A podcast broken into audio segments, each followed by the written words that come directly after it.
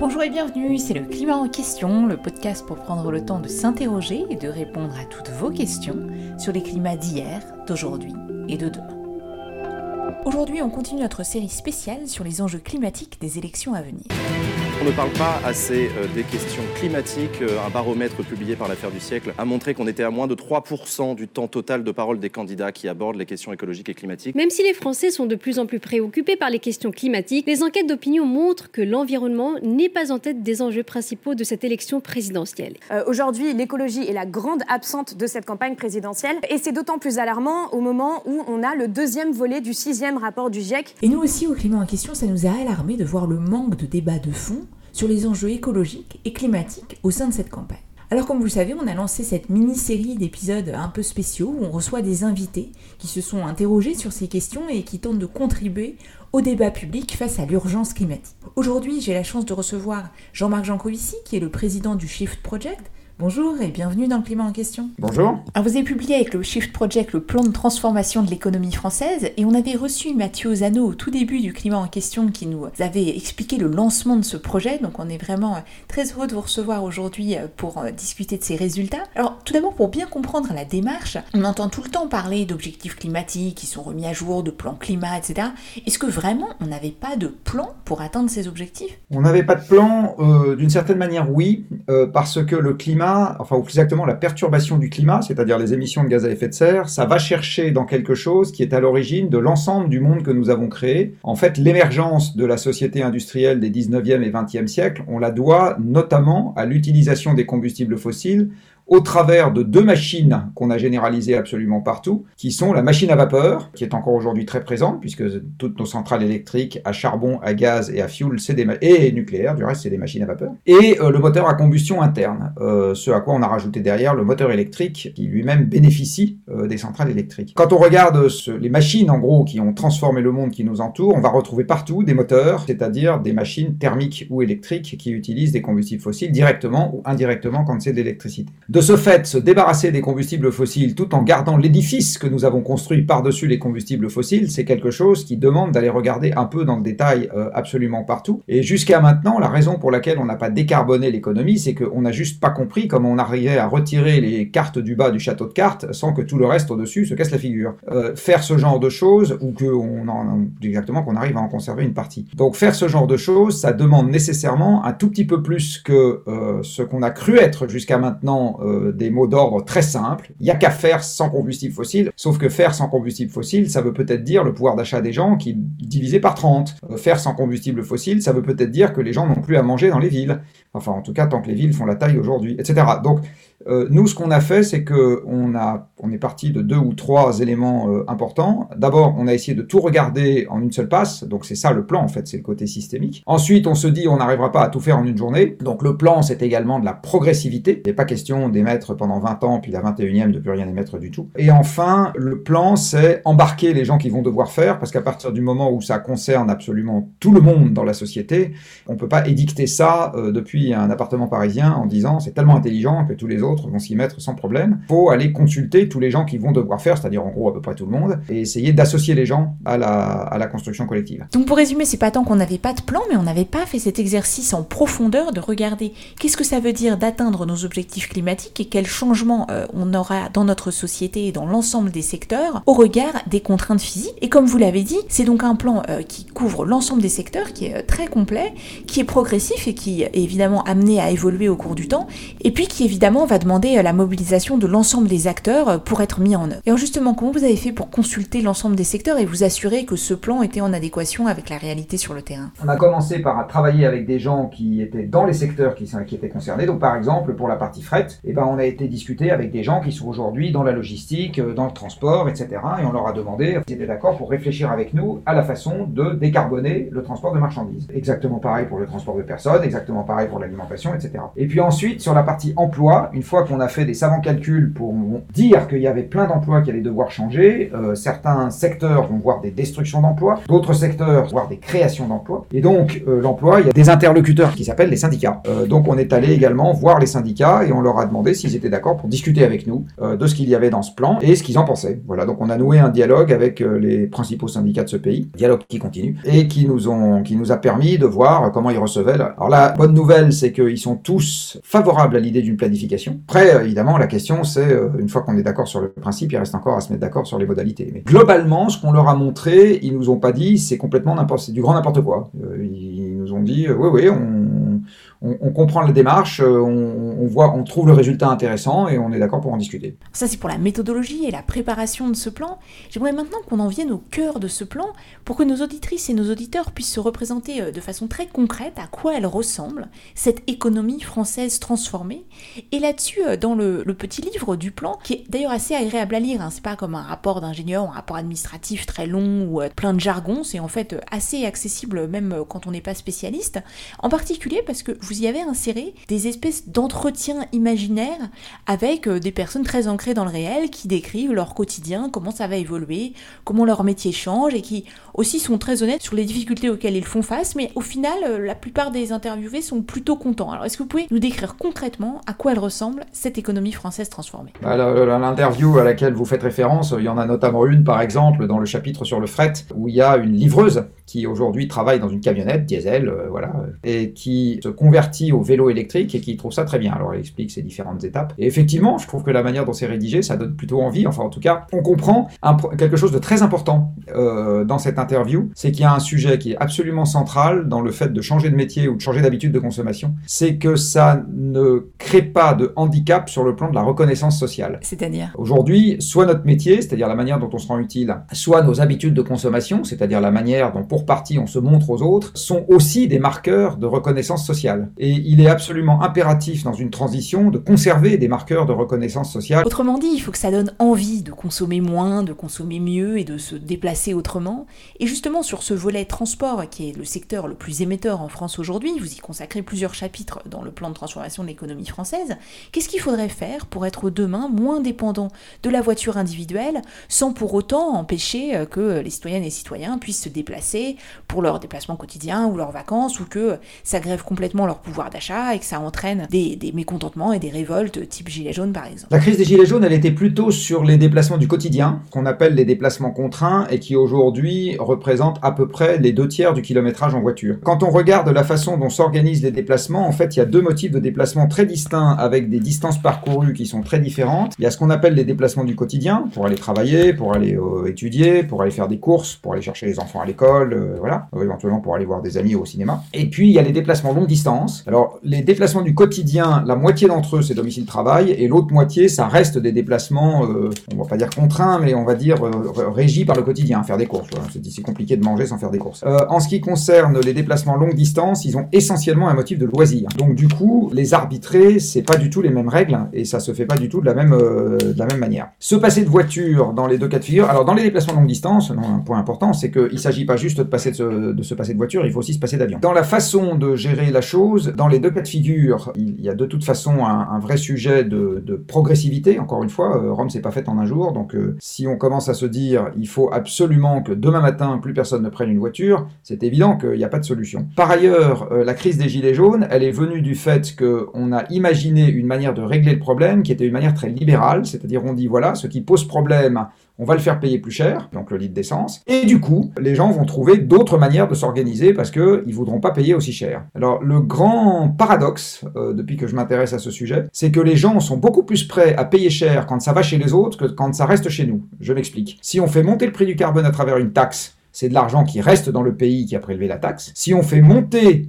le prix de l'essence parce que le pétrole se met à valoir très cher, là c'est de l'argent qui file dans les poches de Poutine, ce qui en ce moment pose un petit sujet, ou bien des monarchies du Golfe, ou bien de l'Algérie, ou bien euh, des États-Unis éventuellement, donc ça reste pas chez nous. Eh bien paradoxalement, les gens acceptent beaucoup plus facilement euh, que ça vaille plus cher quand ça va pas chez nous que quand ça va chez nous, ce qui est quand même un peu paradoxal. Mais toujours est-il que la taxe carbone, donc ça marche pas bien, parce que on ne dit pas aux gens comment s'organiser. C'est beaucoup mieux de leur dire quoi faire, et en fait le plan il a commencé euh, à se positionner sur le terrain de comment est-ce que physiquement on diminue la quantité de ferraille, de plastique qu'on déplace quand on a besoin de déplacer des individus euh, qui se trouvent à l'intérieur de la ferraille ou sur la ferraille si c'est un vélo. Euh, voilà, donc c'est à ça qu'on a, c'est à ça qu'on a réfléchi et on a réfléchi en termes de flux physique. Et donc on est reparti des déplacements et des motifs de déplacement et on s'est posé la question de savoir comment est-ce qu'on pouvait s'organiser pour que tout ça soit beaucoup plus sobre en matériaux et en énergie et comment ça peut s'implémenter progressivement. Voilà, c'est ça la question qu'on s'est posée et ça fait évidemment appel à un peu de tout. Donc là-dedans, il y a un peu moins de voitures, euh, voire beaucoup moins de voitures, ça dépend des contextes. Euh, il y a des voitures qui sont plus électriques, il y a plus de transports en commun, il y a plus de marches, il y a plus de vélos, dont du vélo électrique. Dans le fret, il y a plus d'électrification des transports de marchandises, il y a aussi plus de sobriété dans la livraison du dernier kilomètre avec des vélos cargo. Voilà, il y a un mélange de tout ça, et donc on a fait des calculs, parce que tout ça est systémique, donc on a fait un petit modèle, pas très compliqué, mais on a fait un petit modèle, dans lequel on a regardé où se trouvait l'optimum de chaque mode si on voulait arriver au résultat dans les meilleures conditions possibles et le plus vite possible. Un autre secteur que vous abordez dans ce plan de transformation de l'économie française, c'est celui des bâtiments pour améliorer l'efficacité énergétique, rénover et du coup aussi réduire la facture énergétique des ménages, notamment pour se chauffer. Alors qu'est-ce que vous proposez qui permettrait euh, enfin de régler euh, cette question dont on parle quand même très souvent et sur laquelle j'ai l'impression qu'on a déjà vu beaucoup de plans. En ce qui concerne les bâtiments, la manière dont on pense qu'il est pertinent d'avancer, c'est par la normalisation ou la réglementation. Jusqu'à maintenant, on a dit il faut rénover, mais on n'a pas vraiment obligé les propriétaires à rénover. Nous, on pense que c'est ça qu'il faut faire. Il faut les obliger à le faire. Donc c'est comme le contrôle technique d'une voiture. Hein. On ne demande pas aux gens s'ils pensent que c'est une bonne ou une mauvaise idée. Euh, enfin, euh, la collectivité pense que c'est une bonne idée. Et donc on leur dit il faut le faire. Bon, voilà, c'est exactement pareil. Il faut leur dire faut le faire. Par ailleurs, il y a quelque chose d'absolument crucial, c'est que quand on dit aux gens faut faire, il faut qu'en face on ait des qui sachent faire. Et donc là, on a un gros effort de formation à opérer pour qu'on ait la quantité suffisante de gens qui sachent faire. Et donc on a aussi dans le PTEF un gros chapitre emploi qui ne porte évidemment pas que sur le bâtiment, mais c'est l'occasion d'en parler. C'est-à-dire que dans tous les plans d'investissement ou dans tous les plans qu'on a fait jusqu'à maintenant, en France, on a souvent eu tendance à oublier le volet compétences. C'est-à-dire qu'il suffit pas de mettre de l'argent pour que les choses se fassent. Il faut que les compétences soient là, qui correspondent à la bonne manière de dépenser l'argent. Voilà. Donc nous, nous, on a, on a essayé d'articuler les deux. Encore une fois, c'est un plan, c'est pas une garantie. On dit juste, voilà comment il faudrait s'y prendre pour que c'est une chance de marcher. Alors venons-en maintenant à l'agriculture, qui est un autre des secteurs que vous évoquez dans ce plan et qui est très important puisqu'il est responsable d'un quart des émissions nationales de gaz à effet de serre. Et puis aussi parce que c'est un secteur qui est fortement dépendant des énergies fossiles, que ce soit pour les engrais, les tracteurs, les chaînes d'approvisionnement, etc. Et en même temps, évidemment, c'est un secteur clé pour protéger les sols, la biodiversité et puis pour notre alimentation euh, au quotidien. Et donc, vous proposez des pistes pour euh, transformer ce secteur. Et ce qui m'a le plus étonné, c'est que vous mentionnez que si on suivait votre plan, on embaucherait en fait énormément dans ce secteur, près de 500 000 emplois supplémentaires d'ici 2050, c'est-à-dire un tiers de plus qu'aujourd'hui.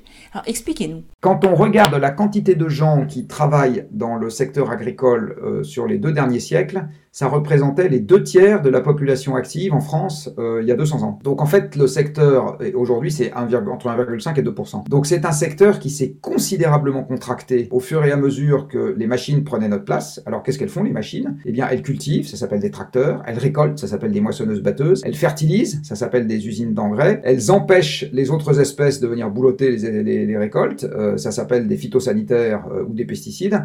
et donc les usines qui les fabriquent et les machines qui les épandent. Ensuite, elle conditionne, ça s'appelle des silos, elle transforme, ça s'appelle des usines agroalimentaires, elle transporte, puisque nous n'habitons plus dans les champs, etc. Alors que la population, euh, il y a deux siècles, habitait essentiellement dans les champs. Hein. Et donc, en fait, les machines se sont mises à faire tout le boulot pour nous. Du coup, nous avons une forte dépendance à l'existence de ces machines, donc aux combustibles fossiles, puisque toutes ces machines, euh, sauf les treilleuses des vaches, euh, utilisent des combustibles fossiles. Il y a également une très grande dépendance à l'aval, au transport. Aujourd'hui, les gens sont dans les villes, les champs ne sont pas dans les villes, donc ça veut dire qu'entre les deux, il faut des transports. En France, par exemple, un camion sur trois transporte quelque chose qui se mange. Donc, la dépendance, elle est très forte au pétrole. L'agriculture est un secteur fortement émetteur de gaz à effet de serre à cause de la fermentation dans les estomacs des vaches, enfin dans la panse des vaches. Alors ça, ça concerne pas la France, pas beaucoup. Euh, à cause des rizières, à cause de la déforestation induite. Euh, l'essentiel de la déforestation dans le monde l'est pour faire place à des cultures. Et donc, si on fait, soit en France, soit dans le monde, le, pourcentage est à peu près le, même, la part dans les émissions globales de la fonction alimentaire, on est, on est euh, dans l'ordre du tiers.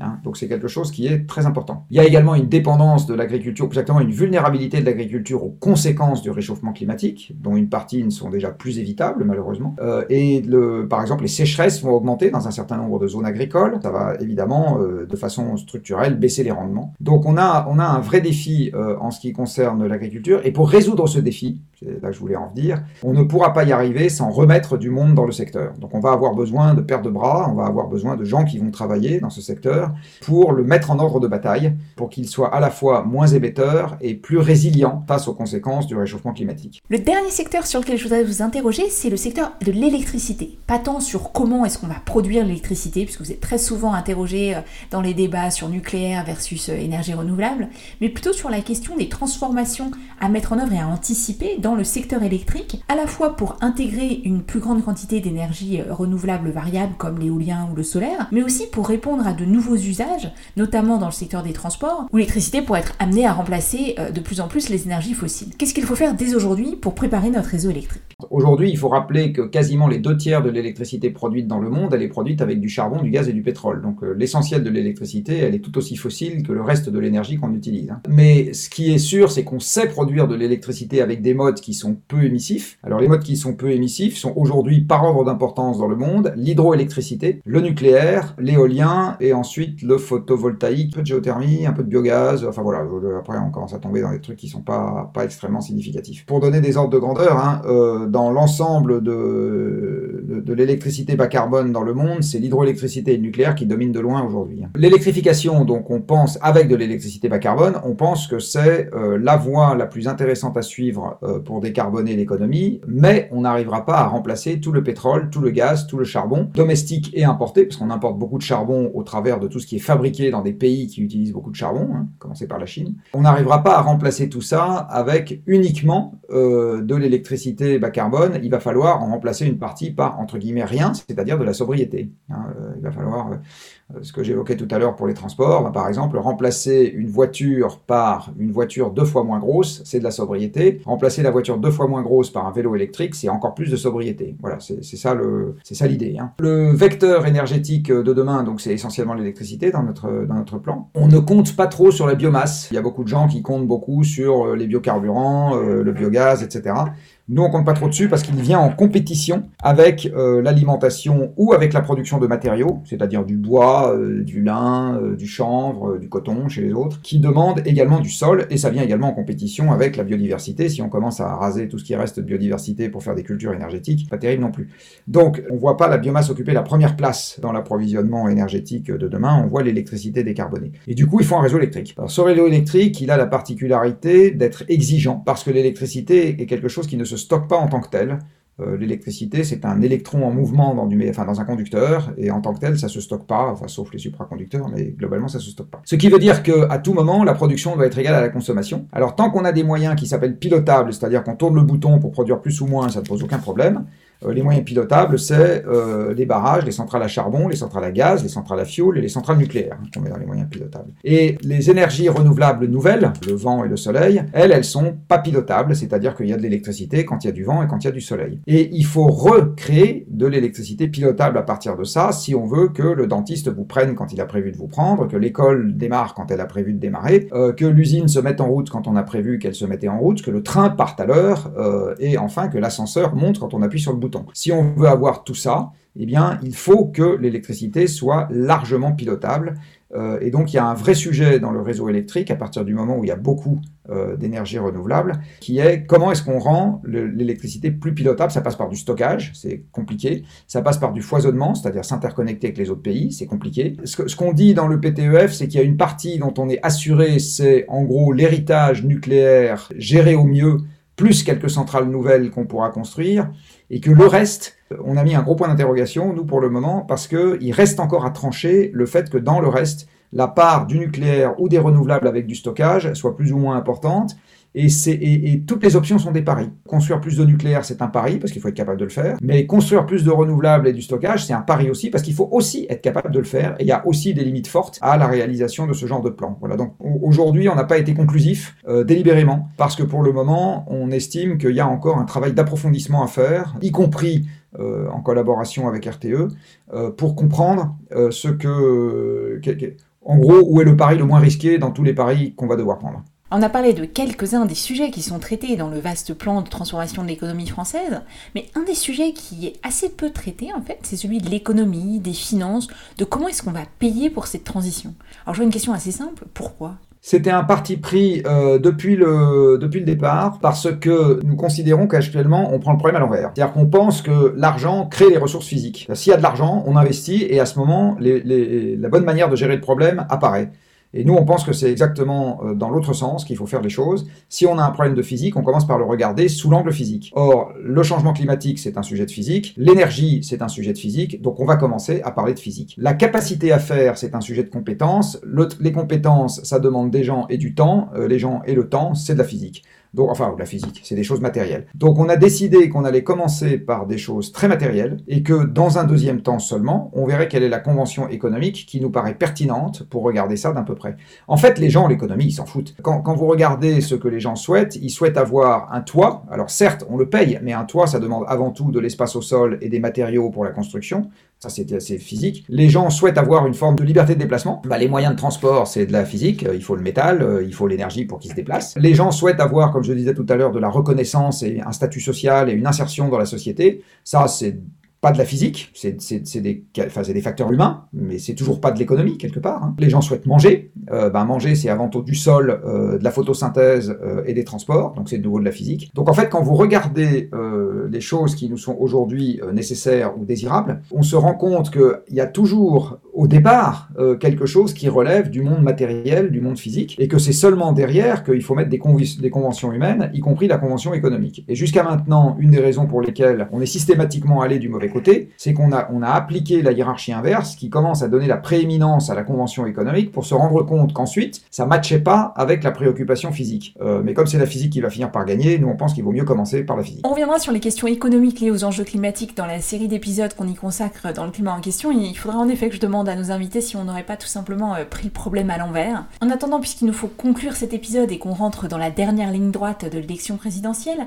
quel est votre ressenti après euh, quelques semaines de publication de ce plan de transformation de l'économie française? Est-ce que vous avez eu des retours des candidats? Est-ce que vous êtes optimiste sur le fait qu'un tel plan puisse être mis en œuvre au cours du prochain mandat? La, mise en œuvre d'un plan, c'est toujours deux, deux choses. Hein. C'est à la fois les purs, j'ai envie de dire, donc ce qu'il faut faire, et puis des gens pour faire. Et des gens pour faire dans une démocratie, ça s'appelle l'exécutif. Donc ça veut dire que notre plan, il fonctionne, euh, ou il est susceptible d'être mis en œuvre, à partir du moment où l'exécutif pense que c'est une bonne idée de le mettre en œuvre. Au moment où on a commencé, alors on a été servi par une conjonction quand on a commencé à travailler sur ce plan, qui était le Covid, parce que c'est à ce moment-là qu'est né le, travail sur le, plan de transformation de l'économie française. Enfin, qu'il est né formellement. On avait déjà euh, fait des petits bouts à droite et à gauche, on avait déjà l'idée de la planification bien avant, mais on va dire que le déclencheur conjoncturel, le, petit électrochoc, ça a été le, confinement, le premier confinement du Covid. Et puis, il se trouve que ce premier confinement du Covid est arrivé deux ans avant une échéance importante en France, qui est l'élection présidentielle. Donc, on a fait se rejoindre ces deux éléments de calendrier en se disant, bah voilà, on se donne deux ans pour, pour pondre quelque chose qui nous paraît pas complètement idiot, et comme ça, on pourra en discuter au moment de la présidentielle. Chemin faisant, on a été de plus en plus convaincus par le fait que c'est pas la présidentielle qui allait nous donner l'occasion de discuter de ce plan, parce que la présidentielle, c'est sur des trucs qui sont, euh, enfin voilà, le débat présidentiel ne se remange pas comme ça. Là, on a décidé qu'on allait ne pas en parler euh, parce qu'il y a la guerre, et quand on en parlerait, qu'on allait parler de pouvoir d'achat. Donc dans les deux cas de figure, on est un peu loin de l'entrée que nous on a choisi d'appliquer, mais c'est pas très grave parce que on s'est rendu compte également, enfin en tout cas, moi j'ai acquis à titre personnel une conviction, qui est que ce plan, il suppose, je prends des mots un peu grandiloquents, de mettre le pays en économie guerre quelque part, de faire des choses très vite, très fort, avec beaucoup de détermination et euh, avec une détermination sans faille, euh, de constance et, et, un, qui tienne la barre. Et ça, ça ne peut pas arriver en dehors d'une période de crise. Donc en fait, euh, c'est marrant parce que quelques semaines avant le déclenchement de la guerre en Ukraine, qui va peut-être être un déclencheur, parce que si on doit se passer du gaz et du pétrole russe en Europe, euh, je peux vous dire que ça va nous faire tout drôle. Et en termes de récession, je pense que ça n'aura pas grand-chose à envier à ce qui s'est passé au moment du Covid. Il faut absolument pour un plan de cette nature un déclencheur. Et à partir du moment où le déclencheur est là, à ce moment, euh, la volonté des individus change et éventuellement la volonté de l'exécutif change. Je n'ai pas de boule de cristal, donc là je suis pas capable de dire à quel moment est-ce qu'on a une petite chance que ce plan devienne une réalité. Tout ce qu'on sait, c'est que tant qu'on l'avait pas fait, la probabilité qu'il devienne une réalité était rigoureusement nulle. Et en fait, c'est bien de ça dont on s'est rendu compte au moment du Covid. Euh, c'est-à-dire qu'au moment du Covid, l'économie a décéléré et quand il s'est agi d'essayer de la faire repartir, ben on l'a fait repartir à l'identique parce qu'il n'existait pas le moindre plan pour la faire repartir différemment. Il est absolument certain que ce moment arrivera parce que nous allons vivre, euh, malheureusement pour nous, euh, dans un monde qui à l'avenir sera de plus en plus incertain et volatile. Euh, ça, c'est lié au fait que la décrue énergétique subie a déjà commencé dans les pays de l'OCDE et en particulier en Europe. Et donc, de toute façon, il va y avoir, à l'avenir, c'est un peu comme la tectonique des plaques. Hein. Euh, les plaques sont en train de se, quand les plaques se mettent en tension, vous savez qu'à un moment, ça va craquer. Vous savez pas où exactement et quand exactement, mais vous savez que ça va, ça va se passer. Bah, nous, c'est exactement pareil. Donc, on sait que ça va, les craquements vont continuer. Je sais pas où sera le prochain. Je sais pas si ça sera le défaut de, sur la dette d'un grand pays européen. Euh, je sais pas si ça sera euh, une guerre civile larvée quelque part. Je sais j'en sais rien. Mais il va y avoir un déclencheur. Enfin, il va y... en gros, le monde tranquille euh, qui a été celui de, de, de, de mes parents, et pour partie euh, celui de la première partie de ma vie, euh, malheureusement, il, n'est plus. Aujourd'hui, on est trop nombreux à vouloir se partager un gâteau qui est en train de diminuer, et donc des craquements, il va y en avoir d'autres. donc la question, c'est juste à quel moment le bon craquement euh, mettra en œuvre un plan comme ça qui permettra d'éviter une bonne partie des craquements futurs.